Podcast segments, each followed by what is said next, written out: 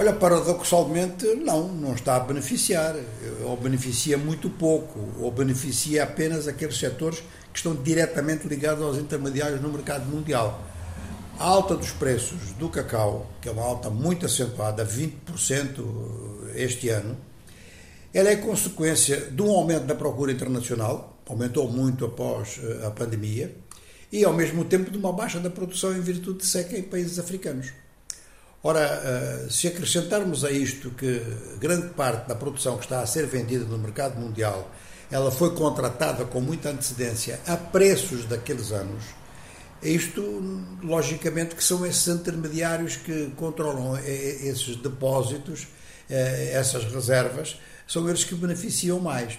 A grande parte deles ligados a grandes empresas internacionais, a grandes multinacionais, produtoras de chocolate e de, e de outros produtos que exigem o cacau caso, por exemplo, da Nestlé, o caso de empresas norte-americanas também, Estados Unidos é um grande, um grande consumidor de cacau.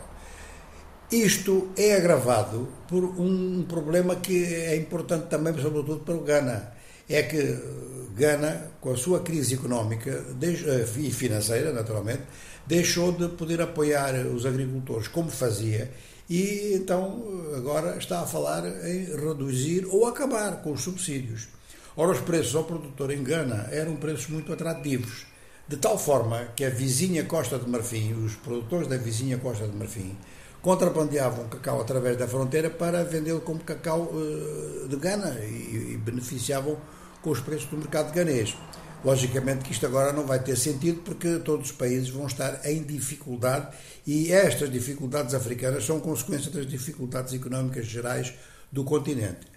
À escala mundial, a produção é da ordem dos 5,5 milhões de toneladas. A Costa do Marfim sozinha faz 2 milhões e 200 mil, número do ano passado, e Gana 800 mil.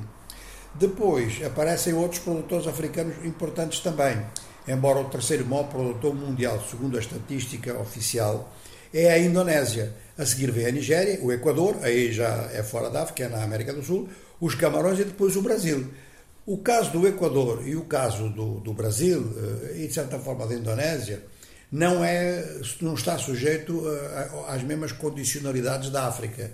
Até porque, no caso do Brasil, há muitos intermediários com, com participação direta, eh, ou com contacto direto, pelo menos, com os grandes compradores mundiais. Mas a produção do Brasil é de 250 mil toneladas. E uma grande parte dela não é para exportar, é mesmo para a indústria brasileira local. Então nós temos aqui uma situação que também aponta um pouco para a necessidade de se mudarem uh, certas coisas em África, em termos de, de extrativismo, em termos de produção primária.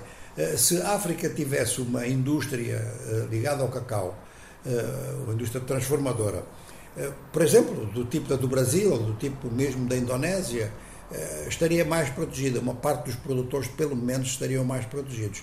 Neste momento, quem beneficia da alta dos preços são então os intermediários e as grandes empresas multinacionais que utilizam o produto.